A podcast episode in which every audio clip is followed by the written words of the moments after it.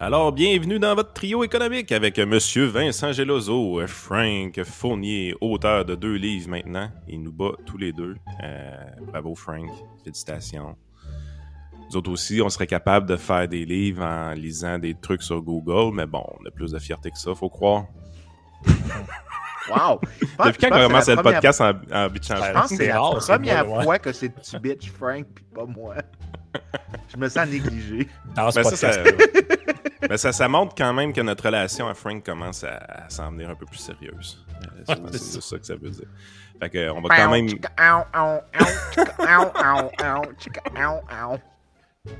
Il met pas trop de musique, là, YouTube va nous flaguer pour droit d'auteur. malgré que, malgré que Fitzgibbon s'est pas fait flaguer, fait qu'on est correct, Frank. Non, c'est correct. J'ai été correct.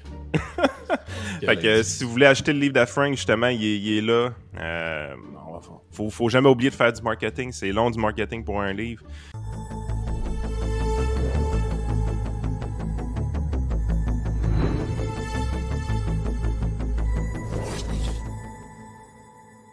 Puis non, c'est pas juste des recherches Google quand même. Il a, pris le temps de lire des biographies. Il y a même des notes de bas de page. Sérieusement, là, j'ai resté froid quand j'ai vu ton livre. J'ai dit, fait, il a, vraiment fait ça comme un travail de maîtrise. J'ai dit, Christy Frank. Mais je suis pas capable de travailler autrement que ça. Quand je, suis resté déformé de même, quand je mets. Ça se fait pas pour moi plugger un truc puis pas le donner la source. Fait que, aussitôt que je pouvais, puis j'étais comme, ah, j'ai pris ça dans tel livre, fait que je le donnais, puis je donnais la page. Euh, c'est de même que c'est de même que je fonctionne. Puis en même temps, ben, ça donne. Je trouve que ça donne au. Tu sais, quand tu as deux, trois geeks qui suivent puis qui sont comme Ah, c'est le fun, telle affaire, c'est comment je fais pour, euh, pour aller plus loin là-dedans? Ben regarde, tu as les sources si tu veux aller, euh, si tu veux aller, fouiller.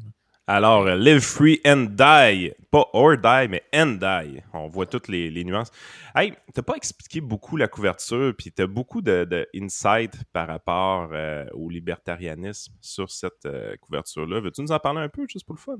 Ouais, ben la, couverture a été générée par AI, en fait. Euh, c'est un de mes amis qui fait ça, entre autres. il m'avait dit quelle idée tu voudrais, un peu quelle idée tu voudrais donner.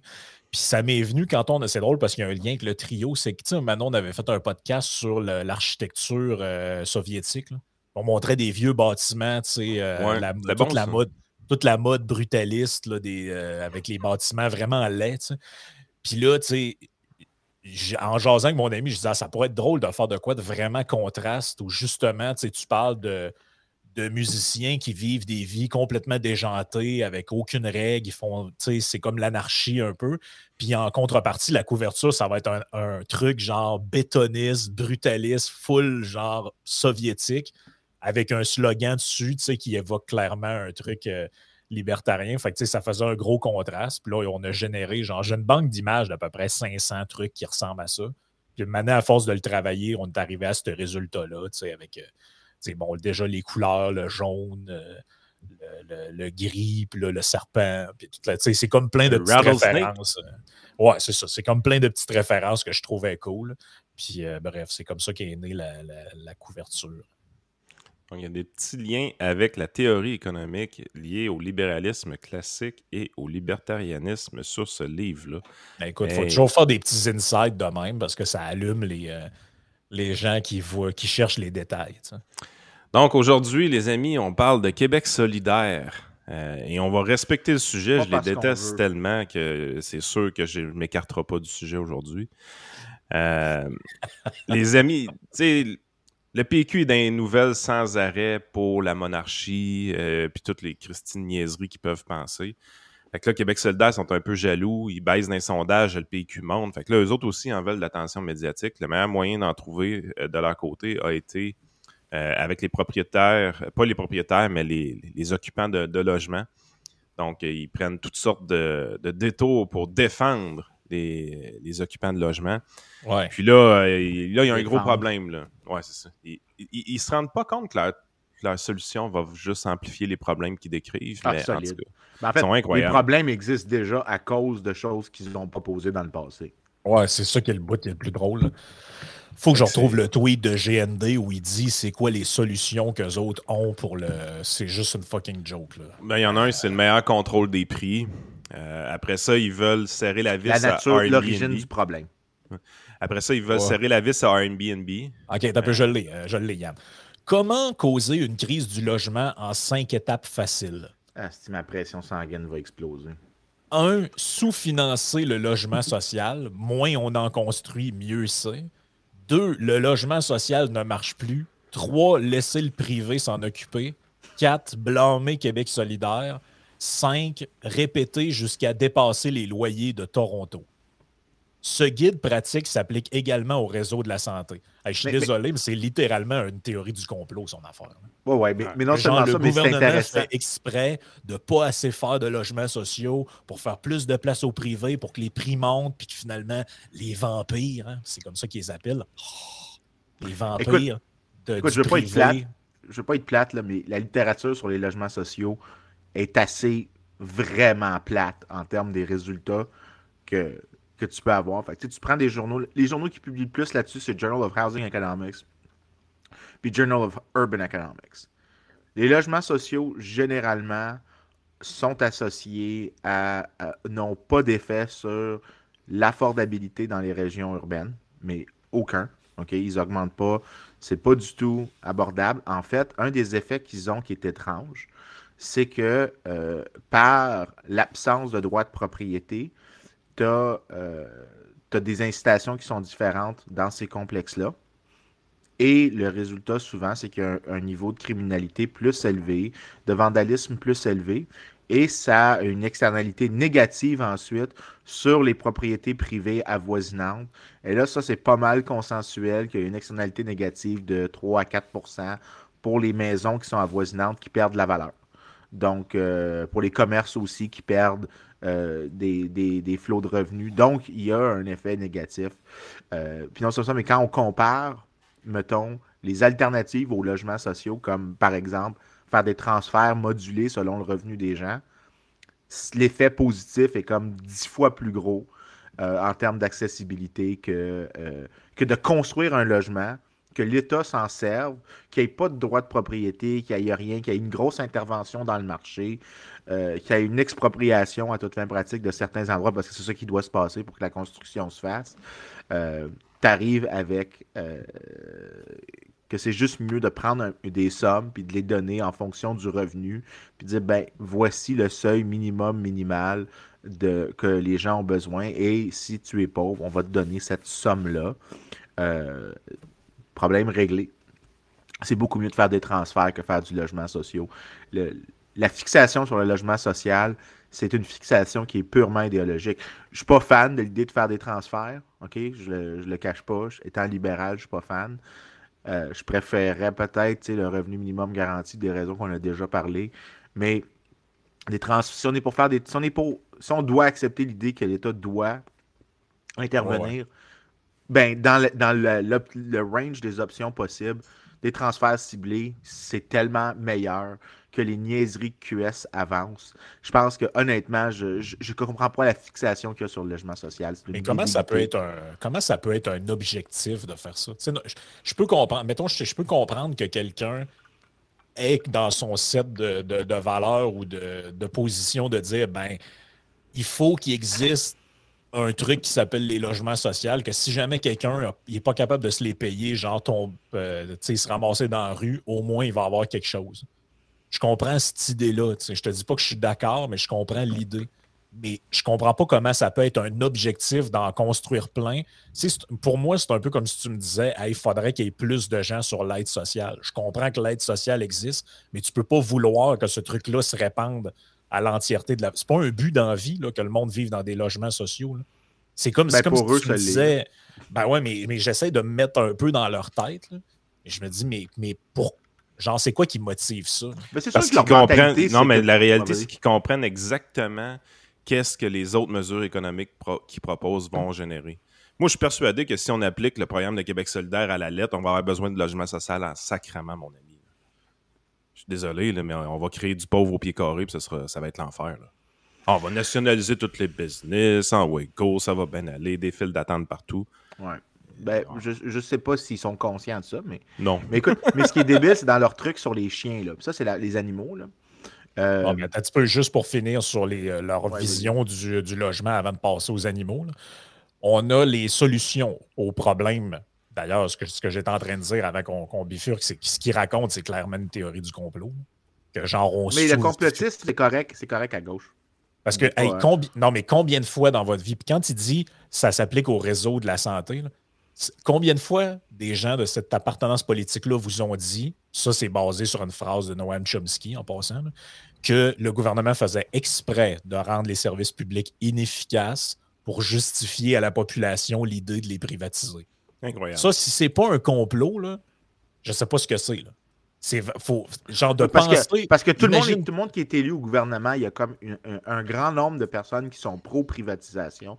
Puis là, ils s'assoient ensemble et ils se disent nous, on est idéologiquement là, commis à l'idée de privatiser, comme 100% des politiciens québécois. Pour leurs amis. Sauf QS. Oui, pour leurs amis, bien sûr. Sauf QS par croire que la privatisation, c'est bien. C'est juste qu'ils ne veulent pas le dire parce qu'ils savent que, que le public n'aime pas ça. Donc, ils se cachent un peu, puis ils font ça en secret dans des salles privées avec des cigares, puis il y a de la, y a de la, y a de la, fumée dans l'air. Puis là, euh, bien sûr, il y, a Charles, il y a Charles Sirois qui rentre, puis il y a les démarrais, puis PKP est là. Mais PKP est toujours là quand il y a des subventions. ça. Euh, ça, c'est un fait.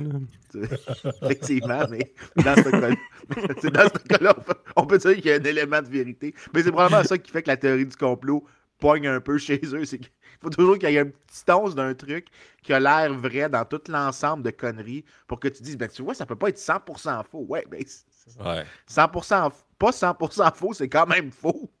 C'est pas, pas, une question de mixage, de ce qui est vrai et qui est faux. C'est pas parce que. Je veux dire, à un moment donné, si tu, si tu lances de la merde tout le temps sur le mur, à un moment donné, il y a quelque chose qui, quelque chose qui va coller. Là. Et là, on a les solutions. Serrer, un, serrer la vis, ça, ça veut dire interdire. Airbnb. Deux, construire des logements sociaux. Trois, contrôler les hausses de loyer. Et quatre, interdire les rénovations. Écoute, euh, moi, c'est quoi qui me fascine dans leur proposition? C'est comme si serrer la vis à Airbnb. Airbnb est un joueur étranger euh, qui vient faire du profit sur le dos des pauvres petits Québécois. La réalité, c'est que les gens qui se mettent vraiment de l'argent dans les poches avec Airbnb, c'est des bons petits Québécois. Investisseurs, immobiliers. c'est une, application. Tu sais, après ça, tu es là, tu dis, on va, on va contrôler le prix des loyers. OK, mais c'est parce que les investisseurs immobiliers, c'est pas des Chinois, là. C'est des Québécois aussi, là. Non, mais c'est des immigrants, fait que souvent, fait que ça, c'est pas correct. Ouais, mais t'es là, tu Ils sont méchants, c'est pas des vrais Québécois. Tu sais, ils ont des noms, ils ont des noms comme Geloso puis des affaires de même. Là. Mais moi, c'est. J'ai pas, pas, de propriété, by the way. Je fais juste dire que. J'essaie juste de trouver un nom qui a pas l'air québécois. Moi, je suis pas fou. tu sais, je regarde les, les, gens dans ma clientèle, puis il y a beaucoup de gens qui ont, qui ont construit des bons actifs avec de, de l'immobilier dans ma clientèle. Fait que, tu sais, j'en aurais des liquidités à investir en immobilier, mais je regarde tout ce qui se passe en termes de réglementation, puis je regarde le discours des politiciens, puis je me dis, écoute, je vais rester sur le marché boursier. Euh, je m'excuse, là, mais quelque chose que je comprends bien, puis quelque chose qui est encore relativement libre, je vais me contenter du marché boursier. Je, n'aurai de l'argent à investir en immobilier, mais il n'y a aucune chance que j'aie le goût de le faire. C'est, ça ne ça, m'intéresse pas. Je veux dire, regardez ça. c'est pas moi qui va décider le prix des logements que je vais louer. Oublie ça. Je veux, pas, je veux pas participer à ce jeu-là. Mais c'est parce que d'un point de vue philosophique, c'est que le respect de la propriété privée là-dedans est pas loin de zéro. C'est-à-dire que le bloc, il est-tu à moi ou il n'est pas à moi? Moi, j'ai acheté un bloc, trois logements. Est-ce qu'il est à moi ou il n'est pas à moi? S'il n'est pas à moi, j'aimerais ça que vous me le disiez. je sais pas si Yann a un problème avec son Internet, il fait comme in and out. Euh, juste, juste pour donner un, point de théorie, là, euh, ce que tu viens de dire, il y a une profondeur à ça parce que puis je vais utiliser un exemple. Quand les gens, dans les années 60-70, quand les économistes commençaient à, réaliser vraiment l'importance cruciale des droits de propriété sur le développement économique, tu avais, du monde qui disait Ouais, mais euh, en URSS, euh, ils n'en ont pas de droits de propriété, mais les nazis, il y en avait, eux. Fait que c'est une économie capitaliste, les nazis étaient là. Ouais, mais non. le point des droits de propriété, c'est c'est pas juste une affaire. C'est pas, pas un zéro ou un.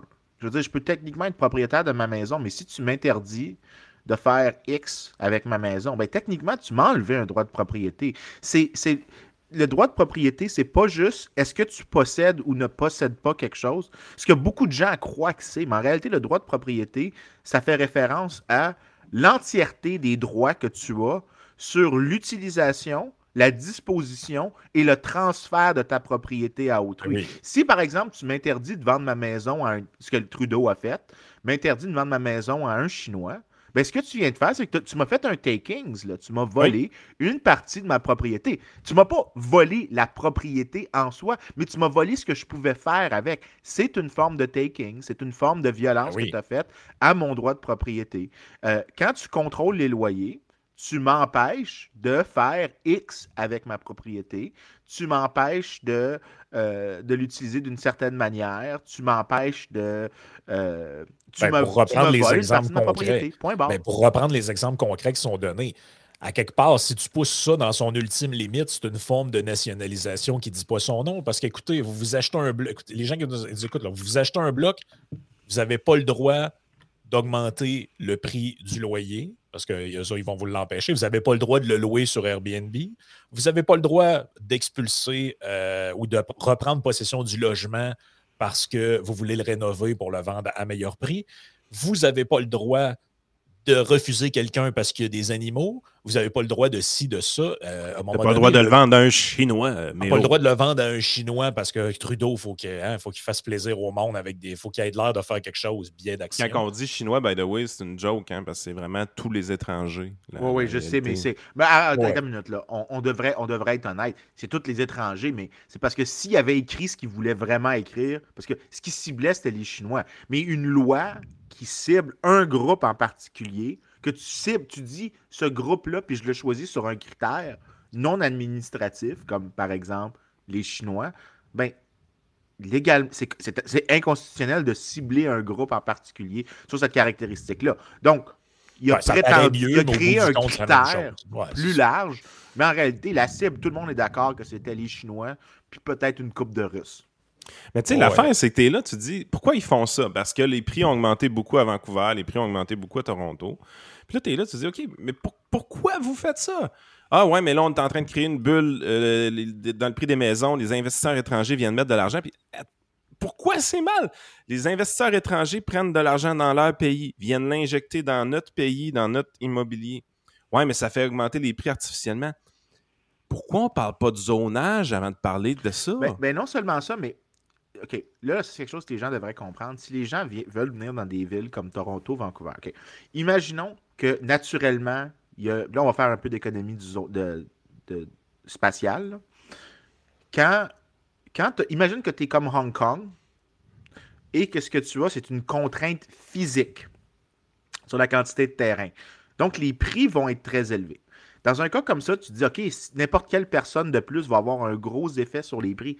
Mais le problème, c'est que euh, le marché est conscient que la demande future va être capitalisée dans le prix actuel. Donc, au final, c'est plus facile dans des marchés, c'est pas aussi difficile dans des marchés comme, disons, avec des contraintes physiques, d'emprunter à des faibles taux, parce que si tu sais que la demande va être stable dans l'avenir, tout ce que tu fais, c'est de dire, ben, cet actif-là est juste très, très rare, mais il est, il est safe.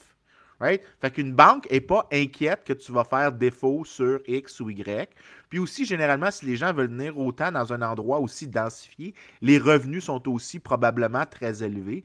Donc, au final, c'est très facile d'ajouter de, de, des unités, de densifier d'une part, mais aussi de, de, pouvoir payer. Donc, si tu veux t'acheter une propriété, c'est très facile de pouvoir la payer ou d'avoir le revenu nécessaire pour payer un loyer dans un tel cas. Euh, donc, il n'y a pas. Euh, c'est pas nécessairement. Le prix élevé n'est pas nécessairement un, signe. La demande non plus n'est pas un signe négatif. En fait, la demande implique que si les gens veulent venir là, c'est parce que la place est plus riche. il y a une raison pourquoi tu veux y aller. Ben, c'est ça. Fait au final, c'est pas, pas un signe. Ce qui est, ce qui est plus un, un issue, c'est si, mettons, la population qui rentre dans la ville vient indépendamment de la croissance économique. Donc, disons des gens qui s'exilent parce qu'il y a un régime dictatorial qui les abuse. Ouais. Là, là tu peux avoir un effet qui va rendre ça économiquement moins affordable, puis que ça, je parle en relation au revenu. Là, tu peux te dire, OK, peut-être, mais dans ce cas-là, la question, c'est à quel point c'est facile d'ajouter des unités. Puis là, je suis en train de prendre un cas extrême comme, disons, Hong Kong ou une île, une très petite île, parce que Montréal, je ne qualifierais pas pour une petite île. Euh, mais dans ce cas-là, tu peux densifier, tu peux ajouter des unités. Puis si tu vas à Hong Kong, c'est incroyablement densifié. Il y a énormément d'organisations de l'espace qui sont qui est bien fait. Euh, donc, tu peux, tu peux ajouter des unités d'une certaine manière. Puis là, ça t'amène sur la question de l'offre. Euh, puis non seulement ça, mais prends des villes canadiennes. Dans les villes canadiennes, l'offre de terrain n'est pas inélastique comme sur une petite île ou un rocher comme Hong Kong. Euh, ce que tu as, c'est que tu as, une offre de terrain qui, dans le long terme, est largement plus élastique. Puis ça, ça veut dire que si tu as des gros trucs extrêmes comme des gens qui rentrent par des immigrés, des réfugiés qui quittent, puis qui ne sont pas venus ici parce qu'ils ont choisi de venir ici, mais parce qu'ils devaient quitter. OK? Dans ce cas-là, les chocs de demande vont avoir des effets incroyablement petits sur le prix. La seule manière, quand tu fais. Il y a un si et seulement si là, Sauf si c'est on réglemente trop. Exactement. Mais là, mais le point que je suis en train de faire, c'est quand tu regardes ce qui cause les. tu dis, OK, on va diviser une hausse de prix. Les augmentations de demande ont des gros effets sur les prix si tu rends l'offre inélastique. Ben, ça, ça veut dire que si tu fais l'interdépendance entre les deux, puis tu fais la division, tu regardes ce que la littérature dit, à peu près 75% 80% du problème, c'est pas des chocs de demande, c'est des chocs réglementaires qui sont causés. Puis c'est. Mais la littérature là-dessus est tellement consensus. Ce qui me fâche, là, c'est que ça ne transpire pas des journaux académiques dans le public parce qu'il y a des sujets là, sur lesquels les économistes sont fucking en consensus. Euh, tu as des débats genre sur le salaire minimum un peu, est-ce que tu sais, avec des nuances. Tu as des débats sur l'immigration, mais par contre, des sujets comme le libre-échange, le, contrôle des loyers, le zonage urbain, tu demandes la tu poses la question là, puis je peux te prendre des pôles parce qu'on en fait des pôles entre nous autres, ça nous permet de savoir un peu où sont les débats. Euh, sur ces questions-là, tu as comme des taux de consensus de 90% Puis ça, c'est 90% de gens qui sont d'accord, genre sans provision. Puis l'autre 10% qui n'est pas d'accord, c'est ceux qui disent Je suis d'accord, mais avec des petites nuances. J'aime pas comment la qu'est-ce que la question implique. Puis là, quand tu regardes qui dit qu'ils sont en désaccord, tu as comme 0 OK?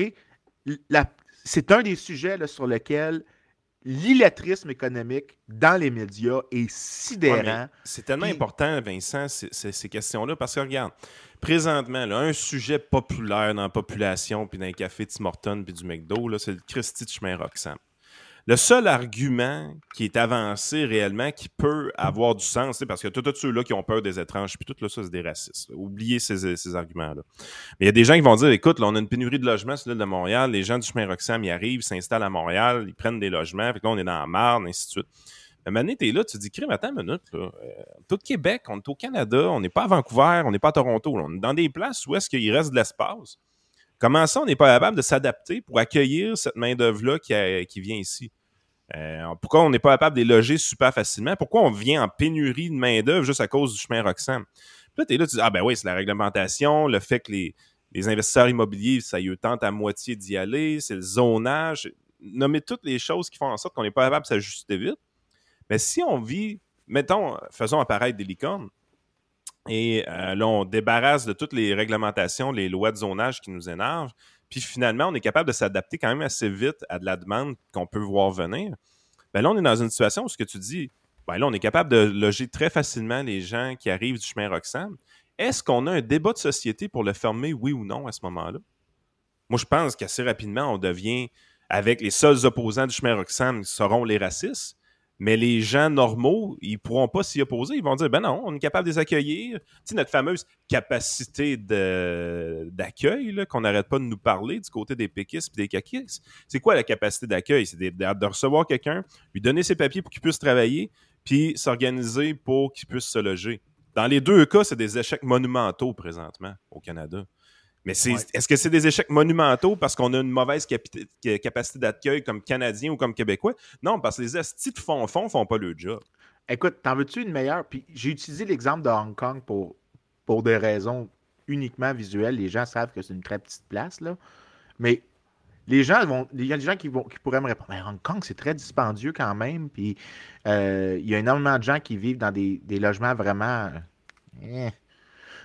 Par contre, là, j'ai envoyé un, lien à Frank. Je viens de finir un article sur Hong Kong qu'on a soumis pour, euh, pour publication. Puis une des choses qu'on a découvert, c'est que Hong Kong, depuis 1860, depuis que les Britanniques, en fait, depuis 1898, non, 96, quand les Britanniques ont eu Hong Kong de, des Chinois avec le bail. Et les Chinois ont continué quand ils ont réobtenu Hong Kong en 97. Hmm. La terre à Hong Kong est entièrement possédée par le gouvernement. Tu as une grosse qu'on appelle le Land Reserve, qui est à peu près 75% de la masse territoriale d'Hong Kong. Le gouvernement a un monopole là-dessus.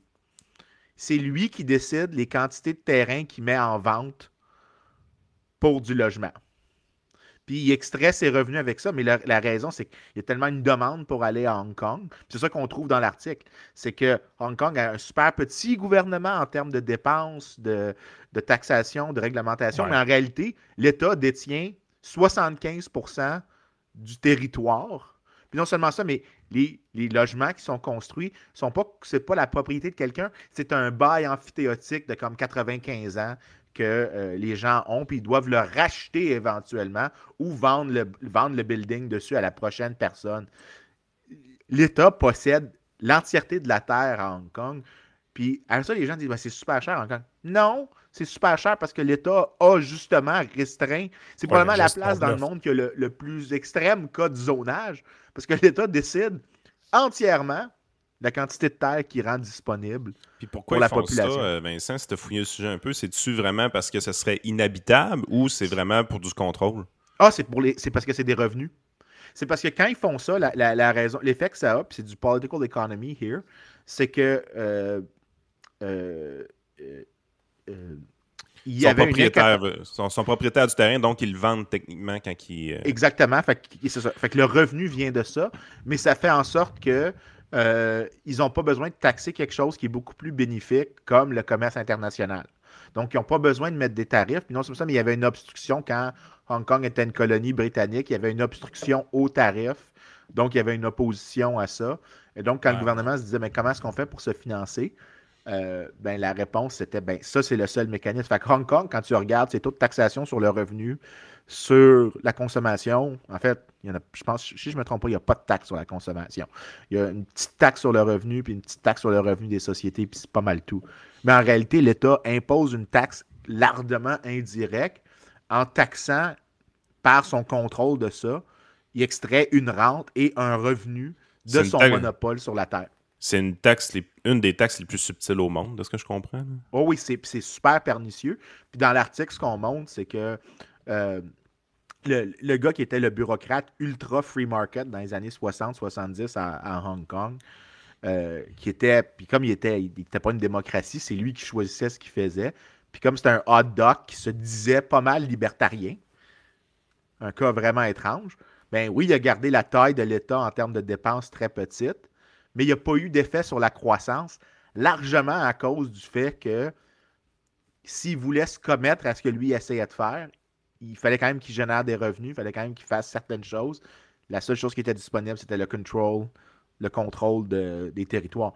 Mais là, la raison que je dis ça, c'est que Hong Kong, même le cas le plus extrême d'un marché super restreint, c'est l'État qui cause le problème. Pas, pas, le, pas le marché, pas les chocs, la demande. C'est l'État qui décide de restreindre l'offre de terrain. Ben, quand on dit que le zonage, c'est le big deal, ben oui, Oh oui. Ben, tu as, le zonage, puis tu as, d'autres affaires aussi qui sont encore pires, puis tout est relié, ben, qui ne sont pas encore pires, mais qui s'ajoutent à ça, puis qui sont reliés à l'État. des, des, solutions, des solutions, ben, des solutions par le pyromane. Ben oui, ben, je t'en avais envoyé plusieurs l'autre fois dans un genre de, de, trend Twitter où on parlait de ça. Mais tu sais, regardez à Québec. La ville de Québec veut en finir avec la démolition de son patrimoine. Et là, ils ont passé, bon là, je ne me suis pas connecté, donc je ne vois pas l'article au complet, mais je peux vous le résumer.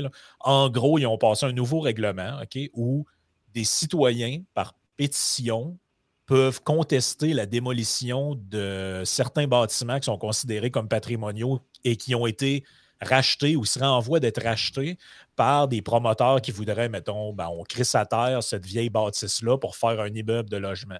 Donc, ces gens-là se plaignent qu'il n'y a pas de logement, que sont trop chers, mais ils mettent des règlements pour être bien certains de t'empêcher d'en construire des nouveaux si jamais le bâtiment est considéré comme patrimonial.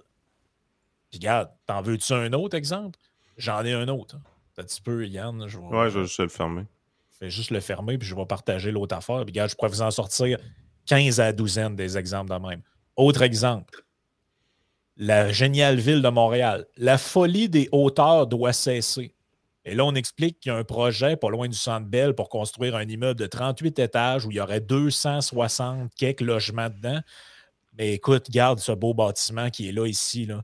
Un édifice patrimonial de 1888. On peut toujours bien pas jeter ça à terre pour faire des logements.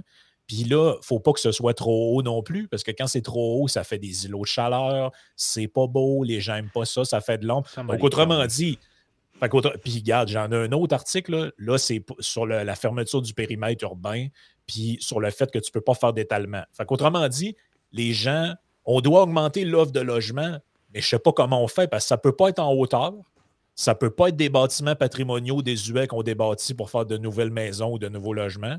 Ça ne peut pas être en largeur non plus parce qu'il ne faut pas que la ville s'étende. Il reste quoi comme option? Là? Vivre sous terre? J'essaye de comprendre, c'est quoi.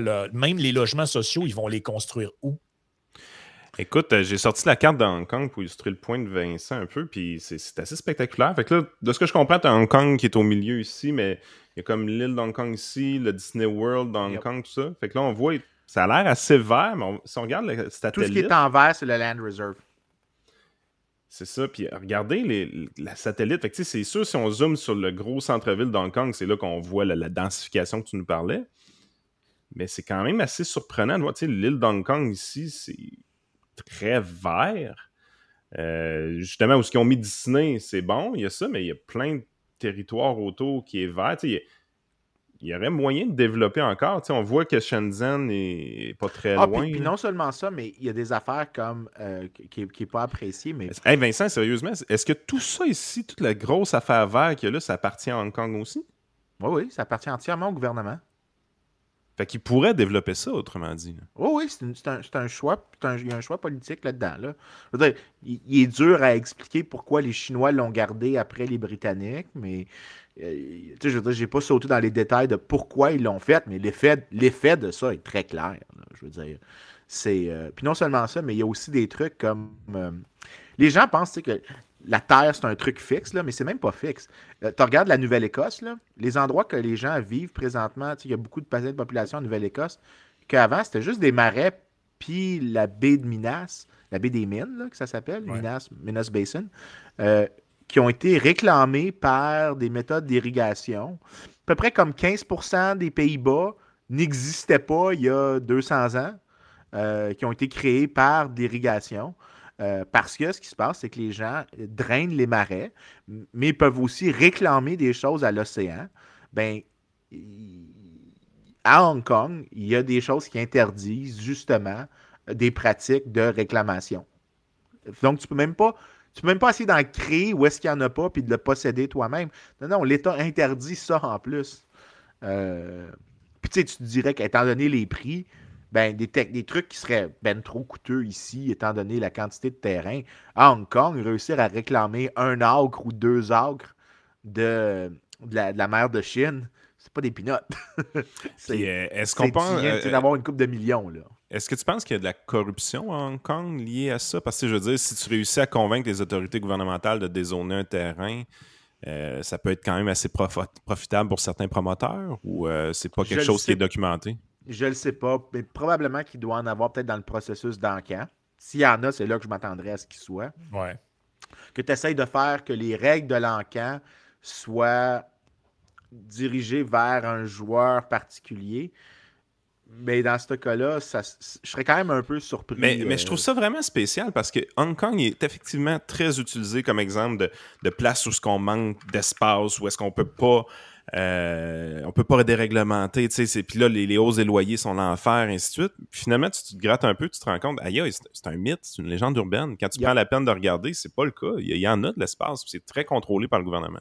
mais le pire, c'est qu'il y a, 5-6 ans, là, puis pour te montrer souvent comment. je pense que des fois, les journalistes ont vraiment des problèmes, de, des problèmes de dissonance cognitive. Tu en as un de Vox, ou je pense Vice, qui fait un documentaire sur ça. Je suis comme toutes des choses que je savais. Il n'a rien dit que j'apprenais. Parce que je savais que le monopole existait, mais je n'avais pas étudié à quel point il était important. Et là, le gars, dans le documentaire, il dit Puis regardez la quantité de terre que Hong Kong a disponible, puis ils veulent pas les vendre, puis ils veulent pas les rendre disponibles. Il est en train de dire ça, puis il est comme super honnête. Il dit tout ça, puis jusque-là, c'est super objectif. Il dit ben pourquoi? Ben, Parce que Hong Kong ne veut pas mettre des tarifs ou des taxes à la consommation, donc il sert de ça. C'est quoi la solution? Sa solution? Ben, on va créer une taxe à la consommation, un plus haut impôt sur le revenu, puis des tarifs à l'importation. Comme ça, l'État n'a plus besoin de dépendre de ce revenu-là et il pourrait les libéraliser. je suis comme, OK, je, veux juste être, juste être clair. Je comprends. Tu as, très bien expliqué de l'économie politique, mais c'est tout à fait possible dans l'univers des choses que l'État peut faire. C'est d'arrêter de faire ce qu'il fait. Pas de substituer une chose qu'il fait pour une autre chose qu'il fait pas tu voyais, là, puis c'était, c'était un des moments les plus criants de Oh my God, tes priors, je viens de les voir. Là. Toutes, toutes tes prémices. Là, ça, c'est les, fois que les journalistes, tu te dis, man, t'es rendu à ça. T'arrives au fil d'arrivée. Lâche pas, t'es capable. Tu vas, ah tu vas trouver la clé qui rentre dans le serrure, tu vas ouvrir la boîte, tu vas tout comprendre. C'est un pire, c'est un, un pire fumble que les Atlanta Falcons contre les New England Patriots en 2017. uh, you blew it up. Like, you had a lead, everything was going on. Oh, ouais, c'est un genre de, genre de coït avorté. Ah ouais, t'es comme, euh, dude, comment t'as fait pour l'échapper de même? T'étais supposé gagner. T'étais rendu là, là. Mais comment ils s'en rendent? Ils s'en rendent pas compte que les solutions qu'ils proposent non, seulement ce ne sont pas des solutions, mais sont des solutions, entre guillemets, solutions aux problèmes qu'ils ont eux-mêmes créés? Toutes les affaires que je vous ai montrées tout à l'heure, interdire les bâtiments de telle hauteur, protéger le patrimoine, c'est toutes des affaires que eux prônent. GND est tout d'accord avec ça. Ah Stay tricks. Plus tu vis dans un mode étatiste dans ta tête, plus tu es plus capable de t'imaginer comment le monde pourrait trouver des solutions innovantes, comment est-ce que les gens peuvent être créatifs le, le coût de l'étatisme, c'est la perte de l'imagination.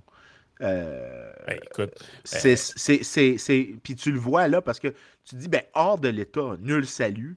Hey, c'est vraiment. Euh, ton, la rééducation est complétée. Là. Si tu si si es plus capable de t'imaginer que, OK, il y a des choses que l'État doit faire, OK, que c'est comme. Il n'y a pas de manière que le, le, marché pourrait le faire. Donc là, tu peux aller dans l'état genre nausique. À l'équilibre, il doit avoir un état. Il ne peut pas ne pas en avoir. Euh, mais là, pour vrai, l'État, as-tu vraiment besoin de posséder toute la terre dans le background? Ah, ah non, mais là, il faudrait des taxes pour remplacer ça. What? Ah, what the fuck? Ah, mais Simon Rochelot m'a envoyé ça. Ok, vas-y. Il y a, quelqu'un qui m'a expliqué une situation qu'il vivait. pendant 15-20 ans, il a vécu euh, dans le coin de Tofino, en Colombie-Britannique qui est, somme toute une des stations balnéaires aujourd'hui qu'on a au Canada. Il y, a des endroits où ce qui fait bon vivre. Là. Apparemment que Tofino, c'en est un. Euh, puis lui, c'est assez spectaculaire parce que, euh, évidemment, il, a acheté une propriété à l'époque. Euh, puis, tu sais, c'est des métiers, il, faisait des métiers quand même, somme toute, là, manuels. Tu sais, c'est pas, pas un grand financier qui gagne 500 000 par année. Tu sais, c'est vraiment des, des, gens qui faisaient des, métiers manuels tout simples, euh, des revenus très normaux pour des Canadiens. Euh, il s'établit là, achète une propriété à des prix parfaitement raisonnables il y a 15 ans ou, quelque chose comme ça.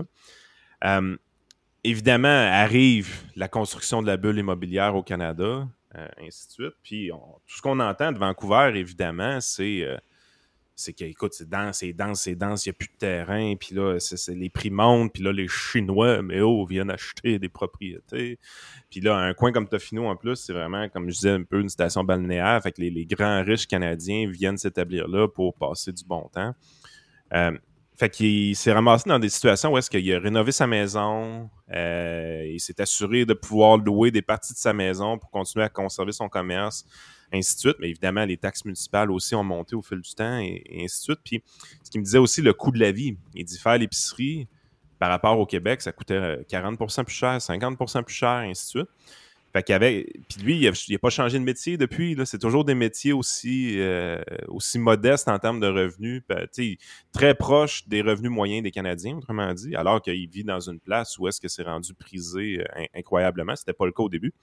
Fait qu'il a fini par se faire tosser de sa maison. Il n'était plus capable de rester chez lui. Euh, ils, ont pris la décision de vendre et de se relocaliser, évidemment. donner un exemple, ça me fait penser à ça parce qu'on a parlé de la Nouvelle-Écosse. Dans, dans, leur tête, ils regardent pour la Nouvelle-Écosse.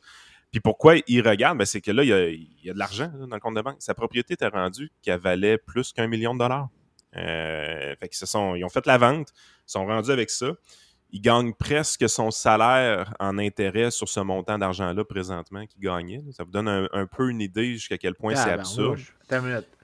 Fait tu dis que l'intérêt sur le, le, le la vente de maison, il fait le revenu qu'il faisait normalement. Exactement. À peu près, là. Tu sais, c'est un, un, ordre de grandeur. This is the definition of fuck you money. Ben, oui, oui, d'une certaine façon, mais ça reste qu'il s'est fait tosser de la place où il vivait puis qu'il aimait vivre pareil. Non, je comprends, mais en même temps, maintenant, il y a, toute une liberté. Il faut quand même lui donner ça. Oh non, non, mais il, il, fait, pas pitié. Puis, tu sais, il, regarde pour se rétablir en Nouvelle-Écosse. Tu sais, tu as la liberté de te rétablir partout où tu veux au Canada parce que tu es parfaitement bilingue, tu as de l'argent dans tes poches.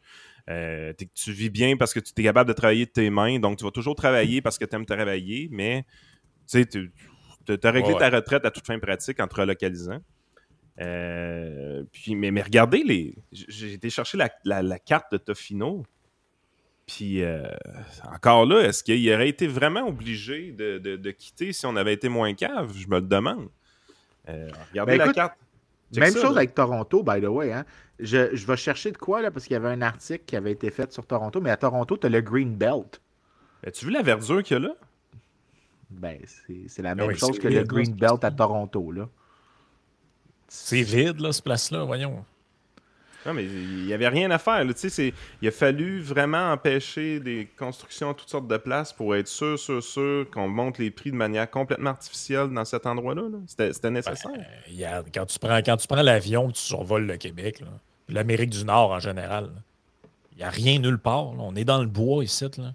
Quand, ben, y a des quand on commence à dire qu'il n'y a pas de terrain, là, attendez un peu. Là. Pas de terrain. C'est quoi cette histoire-là? Mais écoute, dans le cas de Toronto, c'est ça que je voulais dire avant que tu amènes cet exemple-là, Yann. Simon Rochelot m'a amené cet article-là cette semaine. L'ancien maire de Gatineau, lui, c'est un full QS. Euh, puis, regarde, j'en rajouterai pas plus. Mais lui, son exemple, tu sais quoi? C'est Ottawa et Toronto. Et ce qu'il dit, c'est qu'il faudrait qu'au Québec, on fasse comme là-bas, c'est-à-dire qu'il y ait des redevances imposées aux promoteurs immobiliers. et écoute ce qu'il dit. Euh, Elle s'élève respectivement. écoute bien ça. À Ottawa et Toronto, les redevances sur les, pour les promoteurs immobiliers sur les constructions s'élèvent entre 21 000 et 55 000 par unité pour des immeubles appartements de plus de deux chambres à coucher. Vous avez bien lu 52 000 par porte. Et là, il dit à Toronto, c'est encore mieux, c'est 93 000. Là, ils se virent de bord, puis ils sont comme Ouais, mais euh, comment ça qu'il y a une bulle euh, Puis comment ça que ça coûte cher de même avoir un appartement ou une maison au Canada? Ils se virent de bord, puis ils, ils, pro, ils, proposent des affaires de même. C'est sûr que si tu demandes au promoteur, euh, si tu, fais au promoteur, il faut qu'il te remette 93 000 au gouvernement à chaque unité de ah, ben. logement qui est construit. Euh, ben, le logement, il ne pourra pas coûter 100 000. Ben écoute, l'IADM a publié cette semaine, ou la semaine passée en fait, que Montréal a fait la même chose en 2021. Il y a exactement la même chose à Montréal maintenant euh, qui, est, obligé d'être faite. Ouais, ben c'est 5 000 à Brossard puis 3 200 à Terrebonne, je pense. Un truc de même. Ouais, mais l'effet que ça a, c'est. Euh, fait le c'est, euh, voyons, c'est Celia qui a, publié ça, puis elle a vraiment bien fait la job. Euh, sur un projet de 35 millions, OK, mettons, cette nouvelle, ce type de réglementation-là représente un 2 millions additionnel. Fait que je veux juste qu'on soit clair. Ça veut dire que tu augmentes le coût de construire une unité par 2 sur 35% Right? Fait que ça uh-huh. arrive 2, sur 35, Yann, le, live on the spot, mon calcul mental est un peu. Est un peu 6-7 euh, C'est ça, j'allais dire. Ouais, 6-7 Ouais. Ben, 6-7% de plus sur construire une unité de logement, là. Mais ils font ça exprès ou quoi? C'est, je veux dire, à un moment donné, euh, pondère, ça par l'élasticité, pondère ça par l'élasticité, puis c'est ça l'effet sur les prix que tu vas avoir. Si ça coûte 6-7% de plus ajouter un logement, puis que la demande est, disons, euh, l'élasticité, mettons, quand tu fais en log, ça arrive à, disons, moins 4, ben voilà, ça va être ta pondération. Puis là, tu vas arriver que ça va augmenter les prix de, disons, 2 euh, ou 3% Ben, Chris, c'est 2 ou 3% que tu as ajouté pour rien. Parce que la littérature sur le logement social montre que ça n'a aucun effet positif. Ça n'augmente pas l'affordabilité. Parce que justement, quand tu le finances, il faut que tu augmentes les taxes quelque part. Il faut que tu taxes quelqu'un. C'est qui que tu taxes? Ben, en partie les gens qui vont euh, ont des propriétés. ça n'a pas de sens. Mais tu sais, que tout ce qu'ils font, c'est pour faire augmenter les prix. c'est quoi qu'ils ben, font qui font baisser L'affaire de QS, la solution, c'est les animaux. C'est particulièrement la plus débile de la gang. Ouais, parlons de ça, vu qu'il reste 15 minutes à la partie euh, C'est la partie régulière, la la plus conne que j'ai jamais vue de ma vie. Oui, parce qu'en gros, les autres, ils disent c'est inhumain, quelqu'un qui a un chat ou un chien, puis que, by the way, les locataires qui refusent les chats, j'en ai jamais vu de ma vie. Mais, euh, puis j'ai été en appartement pendant 15 ans. Je pense que je, sais un peu de quoi je parle. Euh, les, locataires, c'est-à-dire pas les locataires. Mais bon, là, eux autres, ce qu'ils veulent, c'est euh, forcer les, les, propriétaires de logements à accepter les chiens, les chats, je sais pas si les couleurs. ça me donne le goût d'aller investir en immobilier, entendre les affaires de ah écoute. Mais, mais tu sais quoi qui est drôle, c'est que ils disent qu'il y a beaucoup d'interdictions. OK? Puis probablement que pour les chiens de taille moyenne, mettons, et plus, probablement. Je comprends pourquoi un propriétaire ne voudrait pas un Saint-Bernard dans, dans, un appartement. Sauf. J'allais dire de quoi, mais je vais encore fâcher du monde, je le ferai pas. Whatever. J'allais dire que si tu as un Saint-Bernard dans ton appartement, tu as un petit problème de jugement. Un chien gros de même, c'est fait pour être dehors. Tu sais, les petits chiens de poche, c'est une affaire, là, mais les gens qui ont des chiens genre un Doberman ou un Rottweiler dans un appartement, Chris, un matin, là. Euh... En tout Mettons ça de côté, Frank. Écoute, moi, je comprends pas l'idée d'avoir un chien qui peut pas vivre dehors. Un chien, pour moi, c'est sur une ferme. OK? Point bon. Fait que je suis un peu en accord avec toi. Même s'il est petit, le seul animal dans un appartement qui fit, c'est un chat. That's it. Un, chat, c'est correct. Mais un chien, il faut que tu, faut que tu sois dehors pour faut être de l'espace. Euh, mais le, la chose qu'ils ne veulent pas dire, c'est que comme le chien fait un dommage au logement, le chat aussi, soit dit en passant, ben les chats laissent des odeurs qui sont absolument déplaisantes dans le long terme. Ah oui, euh, surtout, si surtout si tu n'es pas un Surtout si n'es pas un locataire qui est très propre. Si tu es un locataire qui est très propre, probablement qu'il n'y aura pas d'effet. Mais si mettons, tu, ça te prend huit mois à nettoyer, j'exagère, mais mettons, ça te prend un mois à nettoyer à litière du chat, l'odeur reste. L'odeur reste très longtemps. Fait qu'il faut que tu fasses fumiger, il faut que tu fasses des nettoyages arrivés. Puis ça, toutes ces choses-là, c'est un coût pour le locataire. Le propriétaire qui loue sa propriété, c'est un coût pour lui. Ben, moi, ça m'est arrivé, et ça, c'était illégal, ce que j'ai fait de négocier parce que mon, mon ancienne conjointe voulait avoir un chien. J'ai dit au propriétaire, on veut avoir le droit d'avoir un chien. Fait avant que tu me dises le prix que tu veux avoir, dis-moi le prix que la personne avant avait, puis je vais ajouter 200$ pour te compenser. Parce que je voulais vraiment ce logement-là, il était bien placé, puis on n'a pas eu le chien finalement, mais je me suis dit, je vais y offrir quelque chose puis j'ai dit, je le savais, j'avais un feeling que c'était illégal. Je le savais pas à 100%, mais je l'ai comme, ai comme permis de me citer un prix que j'allais accepter, qui allait inclure une prime pour la présence d'un chien. Mais pourquoi c'est illégal? Qu'est-ce qu'il y, a de mal à faire ça? Je ne sais pas pourquoi c'est illégal, mais ça l'est parce que je vais te citer le passage. Toutefois, un propriétaire n'a pas le droit de demander un dépôt de garantie et d'exiger certains frais, y compris pour la présence d'animaux. Le Québec est la seule province où un locataire ne peut pas demander une avance sur le loyer ou exiger un dépôt de garantie. Donc, il n'y a aucune possibilité. mais ce n'est pas toi qui c'est pas lui qui t'a exigé, c'est toi qui as proposé. Oui, je sais, mais. C'est illégal pareil. c'est illégal pareil il faut que ça soit le prix qui est le loyer, ça devrait être ça. Fait que si, mettons, puis imagine l'incitation.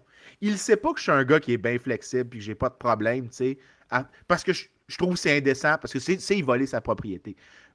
Si, mettons, il m'a cité le prix en premier, right, puis il me cite le prix comme ça, puis là, j'ai dit, je veux un chien ben, il y a deux mécanismes qu'il peut avoir.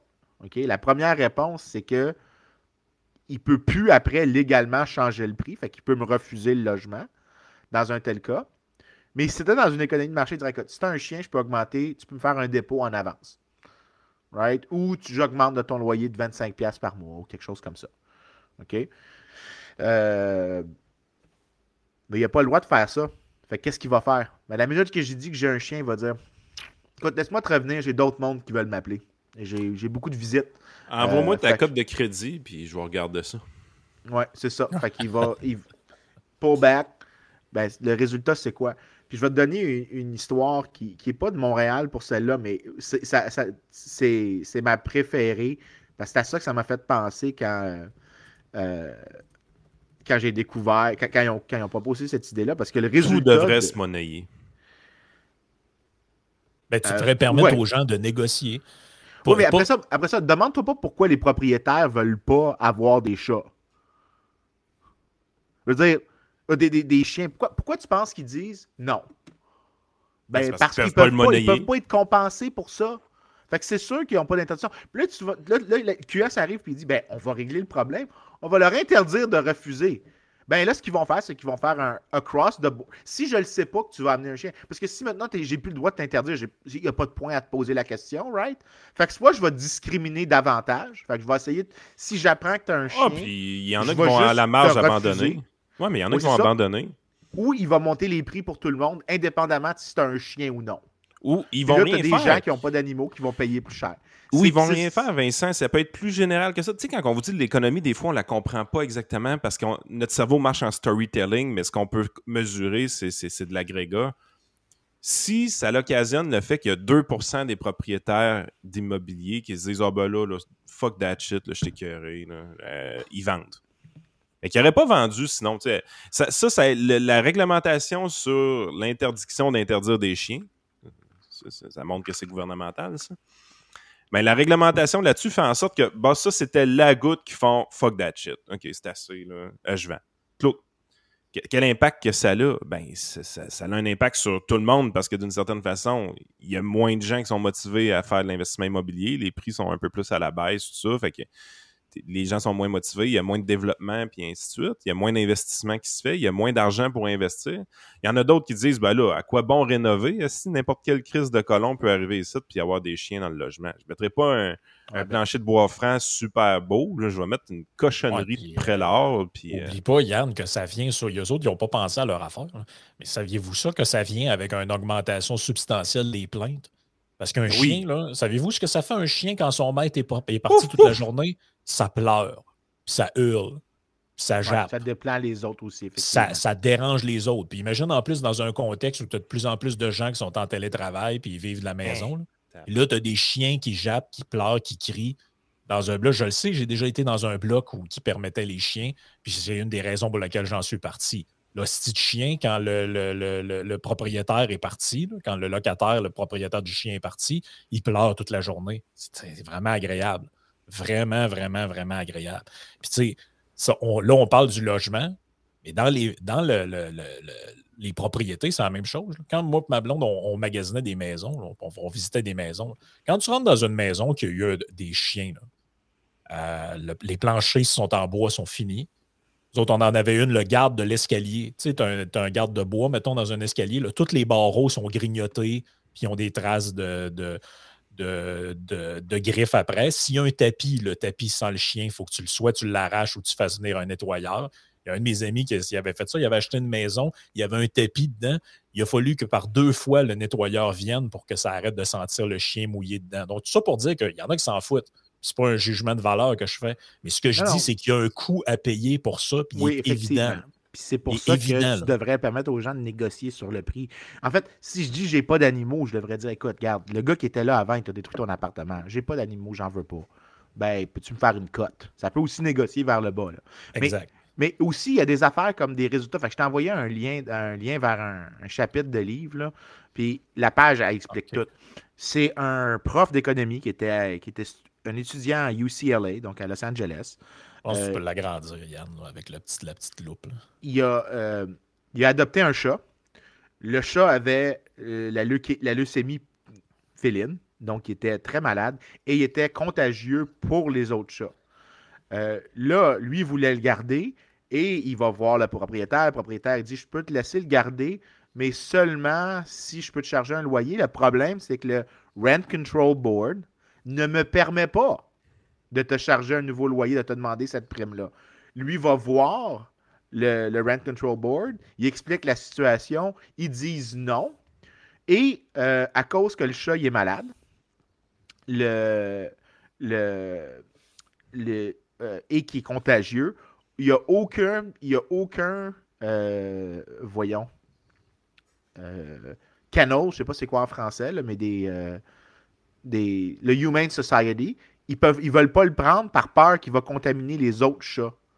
Euh, en tout cas, il sait ce qu'il dit dans les détails. Et donc, eux, ce qu'ils lui ont dit, le Humane Society, c'est qu'il allait, il allait tuer le chat. Ils allaient laisser. Ils, allaient, ils allaient l'euthanasier. Un genre de SPCA, dans le fond. Une sorte de SPCA. Puis le chat était relativement vieux en plus. Puis il n'y avait pas d'autre solution. le, propriétaire ne pouvait pas louer. Le Rent Control Board ne voulait pas donner une exemption. Puis lui, il demandait rien de mieux que de payer pour garder, pour garder le chat. Mais ben, au final, quand il, c'est quoi le résultat? Ben, le chat, il est mort. Le chat est mort. Le chat est mort. À un moment donné, quand t'as je veux dire. Euh, je veux dire, est-ce que tu. c'est juste une, une drôle une, pas une drôle d'histoire, c'est une histoire triste là, parce que moi je suis une personne à chat, j'aime beaucoup les chats. Euh, T'as l'air d'un gars à chat. Ah, je suis un gars à chat. C'est, ben, c'est, des créatures tranquilles. c'est calme. C'est, ça, ça leur vertu. C'est calme, puis ça a la même attitude que moi, chiant. Euh... c'est pas mal ce que j'avais en tête. c'est ça. Hein? bon, au moins, tu m'as insulté une fois aujourd'hui, ce qui est très important. Mais au gros final, cette histoire-là, c'est quoi? C'est qu'il y a eu un effet inattendu de la réglementation qui aurait été parfaitement réglé si cette réglementation n'avait pas existé. C'est-à-dire, tu laisses les gens négocier. Mais là, euh, le point que ah, les gens qui ont des animaux ne peuvent pas trouver, peuvent pas trouver des logements. Euh, puis là, après ça, ils disent ben, l'effet aussi que ça a, c'est quand ils doivent, ils, vont abandonner des animaux sur le bord de la rue, ce qui est effectivement atroce. D'ailleurs, si vous faites ça, vous êtes pas une bonne personne. Un beau déchet. Mais, mais ça s'explique, ça s'excuse pas, mais ça s'explique très bien.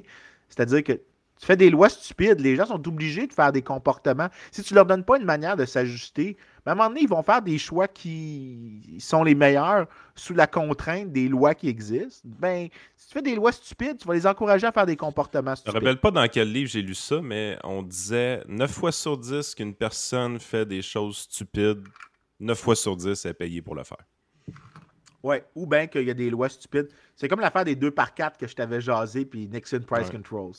Pourquoi le 2 par 4 C'est pas exactement 2 par 4 mais parce que Nixon a fait des contrôles sur les prix, puis les compagnies ont ajusté les 2 par 4 pour qu'ils soient un petit peu plus petits que 2 par 4. Ben, dumb laws, dumb things. Écoute, j'essaie de voir si dans les logements sociaux, tu as le droit d'avoir des animaux pour le fun, mais je suis pas capable de trouver. Ça me surprendrait pas que ce soit interdit. Des HLM. Ouais, des HLM, c'est ça que j'essaie de voir. C'est comme pas clair. Ça dit que tu as le droit, mais qu'il y a certaines règles, puis bon. Euh, il aura de la misère à le dire. Ah, mais à un moment donné, tu es là. on peut-tu dire que c'est du populisme énormément? Tu sais, Québec solidaire a une clientèle politique qui vivent beaucoup plus dans des logements qui sont propriétaires, de par le fait que leur clientèle est plus jeune, de par le fait que leur clientèle est plus urbaine. Donc, c'est normal. Les gens de Québec solidaire, c'est généralement. Tu regardes la distribution de qu'est-ce qu'ils sont. C'est généralement des gens qui ont plus qu'un bac, puis qui sont relativement jeunes, mais qui sont pas, tu sais, c'est pas des paumés. Là. Je m'excuse, là, mais l'idée. Puis ça, c'est la même chose que les gens font avec la gauche puis la droite en France. Les classes populaires, ils votent pas pour l'extrême gauche. Point barre. L'extrême gauche, c'est des un truc de upper middle. Ouais, mais ils vivent quand même souvent en appartement ou en upper middle class. Ouais, non, je comprends, mais ils sont quand même souvent en appartement. Là. Euh, même si, tu sais, les, les, le mode de vie urbain. Le point, c'est pas ça, c'est que c'est pas, pas des gens qui, euh, qui, qui, vont consommer les logements sociaux. C'est des gens qui pensent qu'en défendant ces trucs-là de ah, logements sociaux, ils sont je comprends. personnes. J'avais pas le logement social dans ma tête. J'avais plus le rent ah, control. Tu sais, le, le, rent control, je le vois vraiment comme. C'est du profitage. Sérieusement, là. Comment ça, ben, La littérature montre que ça l'est, là. Comment ça, quelqu'un que ça fait 25 ans qu'il est dans le même appartement paye 500$ par mois, un loyer qui devrait payer 900$, Comment ça, ça, ça existe? Sais, à un moment donné, on est là, hey, ça n'a pas d'allure, les rénovictions. OK, pourquoi il y a des rénovictions? Parce que ça fait 20 ans qu'il est là. Ça fait 20 ans que je ne suis pas capable d'augmenter son loyer. Ça fait 20 ans que je, je, subventionne. Ben, tu es capable d'augmenter à 2% par année. Oui, mais en, je te dirais que dans les dernières 3-4 ans, là, à 2% par année, si je suis capable de l'augmenter à ça, je perds de l'argent. Puis non seulement ça, mais 2% c'est pour tout l'indice des prix à l'inflation. C'est pas c'est pas le coût ben, le, renting le housing, écoute, les, taux d'intérêt sont passés de 2% à 5% euh, à un moment donné, Christy, faites les calculs.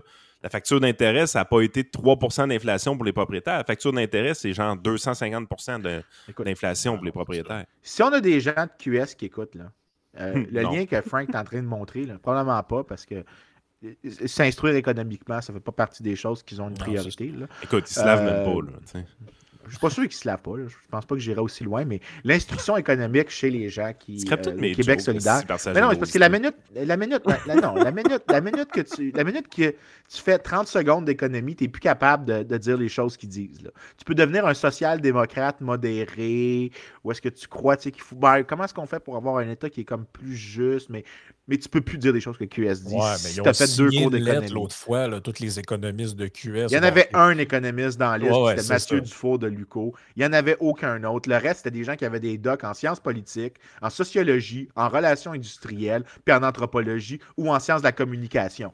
Je m'excuse. C'était pas 52 économistes, Vincent? Non, il y en avait un. Il y en avait un. OK? Relations industrielles, c'est pas économie. OK? Tu peux. Écoute, le critère que j'ai pour économiste, c'est pas que tu aies un doc en économie, c'est que tu publies des articles scientifiques en économie. Dans cette liste-là, il y en avait un qui qualifiait. Le reste, il publie dans des trucs comme recherche sociographique ou l'IRIS. Il n'y en a aucun d'entre eux qui a publié un article, à part le gars Mathieu Dufault, dans des journaux scientifiques en économie. Tu n'es pas un économiste, tu t'engages pas avec des économistes. Si ce que tu fais, c'est que tu prends quelques trucs d'économie puis tu parles à tes amis sociologues, tu es un sociologue. Right? Tu utilises des trucs en sociologie, mais tu essaies d'utiliser des trucs en économie pour parler à des sociologues, mais tu n'essaies pas de converser avec les économistes. Tu n'es pas un économiste. Tu n'en es pas un. Point barre. OK? quelqu'un qui dirait. Euh, c'est comme quelqu'un qui. Je, suis psychiatre, parce, que, parce que je vais voir mon psychologue une fois par semaine. Oui, je suis élitiste. Non, mais c'est vrai que. Parce que l'élitisme, c'est parce que je connais mon sujet. Ouais. Mais c'est vrai qu'il y a un point là-dessus. c'est une forme un peu. Dans les, dans les sciences sociales, entre guillemets, il y a souvent des usurpations de, de, compétences de même. Si on présente des gens à télé, ah ouais, lui, il est sociologue ou lui, il est un tel, tu check, il n'a même pas de diplôme en sociaux, il n'a même pas de diplôme en économie, mais on l'a présenté comme économiste ou telle affaire. Mais jamais on ferait ça, genre, oui, aujourd'hui, on parle avec le docteur, un tel médecin, puis là, tu regardes le truc, il n'est pas médecin. Jamais ben, on ferait ça les deux choses, les, deux signaux pour moi là, que tu es un bullshitter, c'est qu'après ton. C'est soit tu mets docteur devant ton nom puis t'es pas un médecin. Là, parce que docteur, c'est. Dr. Pepper, c'est pas un docteur, OK? Puis Dr. Jill Biden, pas un docteur. Ce serait cool, pareil, que Dr. Pepper, ce soit un Si c'est un doctorat en sciences d'éducation ou en économie, t'es pas un docteur, OK? Puis si tu signes PhD après ça aussi, là, t'es l'extrême de la fraude, OK? Attends un peu, pourquoi? Tu, on Parce voit ça souvent, des PhD, non? Non, si tu signes avec ton PhD. C'est-à-dire que je me présente, oui, Vincent Geloso, PhD. Non. ouais, ça fait bâtard. Il y en a qui font ça, j'en ai dans le monde avec lesquels ouais, je converse. Dans une signature de courriel, on voit ça tout le temps, Vincent? Dans une signature de courriel, oui, c'est correct. OK, tu te parles, tu, fais verbalement. là. Imagine, OK, imagine sur le cover d'un livre, j'écrivais Vincent Geloso, PhD à côté du nom sur le front page. Si tu regardes, il y, a plein de livres qui font ça. Hein? Ils vont, il y a plein de livres où ce qu'ils vont dire sur le front page qui sont PhD. Mais ce que tu essaies de faire, c'est de t'attribuer une autorité sur la base d'un titre et non pas sur la base de ce que tu dis. Non, non. Ouais, mais c'est, non, ça, là, là t'es trop élitiste. T'es trop élitiste. un PhD, il y a assez d'efforts mis dans un PhD qu'une personne peut utiliser les lettres. Là. Je m'excuse. Écoute, si tu as un PhD en sciences de l'éducation, c'est pas excessivement difficile. Il y a des PhD qui sont vraiment faciles à avoir. Je m'excuse, puis c'est pas nécessairement un signe... Non, non, mais attends un peu, là, Vincent. Non, t'es pas correct. Non, non, non, non, OK, OK. Non, non, juste, on, aura ce débat-là sur Patreon. Juste finir avec l'article qui était présenté ouais, à l'écran ouais. pour compléter ça, le cours. Je vais expliquer des choses à Yann. Oui, parce qu'il y a des échos socialistes. Il faut que je fasse l'instruction à Yann. Il y a des échos socialistes qui attendent leur cours. Là, fait que, euh, the effect of Rand Control Expansion.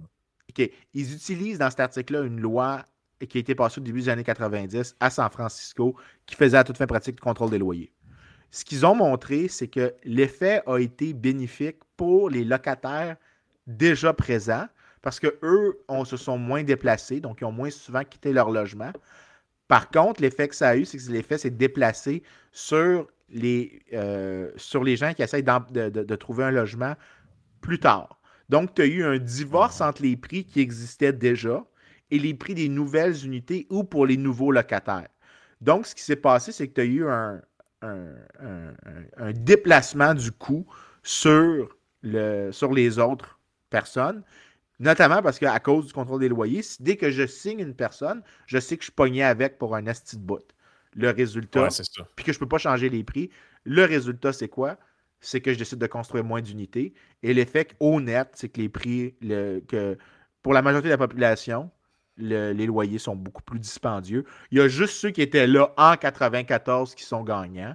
Puis quand Yann tantôt disait, ben, il y a des gens qui sont, euh, tu sais, des gens de QS qui votent pour ça, puis le contrôle des loyers, quand tu faisais la distinction entre contrôle des loyers et logements sociaux, je pense vraiment qu'ils pensent que ça va les aider, puis c'est probable que ça va les aider. Ils ne sont pas irrationnels, c'est pas des gens totalement stupides. J'allais dire, c'est pas des gens stupides, mais leurs idées sont très stupides, mais ils sont très conscients de qu'est-ce qui les aide et qu'est-ce qui les aide pas directement. C'est vrai qu'ils sont locataires. S'ils sont locataires maintenant, ils vont effectivement bénéficier euh, dans l'immédiat ou même le moyen long terme s'ils restent à la même place pendant longtemps. Le problème, c'est que ceux qui vont payer, c'est pas eux. Ça va être l'immigrant qui arrive à Montréal. Ça va être le gars qui quitte le Saguenay, heureusement pour lui, vers Montréal. Mais là, ça va être moins attractif de déplacer à Montréal. Faut bien que je fasse le Saguenay. On va faire comme si j'avais pas entendu ça. Non, mais en gros, en gros, ce qu'ils veulent, c'est que les autres subventionnent leur logement. Welcome to the shithole. Je sais pas si je dirais le mot subventionne, mais ben, il y a quelqu'un qui, qui paye. Il y a quelqu'un qui paye quelque part. Parce que le prix du loyer comme tel, il n'a pas changé. parce que je pense vraiment à Piafet ce qu'il C'est des petits parasites. Bon, on passe dans le Patreon, là? On est rendu pas mal. on frise, on est devenu de moins en moins généreux, là. Je pense qu'on devrait passer au Patreon. Donc, euh, il y a un manque de générosité qui est en progression avec euh, Toujours Jamais Loin avec Yann. Donc, pour la suite du podcast, abonnez-vous au Patreon. Ça risque pas vraiment d'être plus gentil dans la prochaine partie. Je vais aller foutre une coupe de baffe à Vincent Non, pas, non, inquiétez-vous pas. métaphoriquement, Yann, métaphoriquement, tu vas ben le, disclaimer, il est écrit. J'ai pas besoin d'analogie guerrière, là? Ouais, c'est ça, l'analogie. Il y a déjà quelqu'un qui a failli se faire hey, Hey, je vais être la victime du jour, là.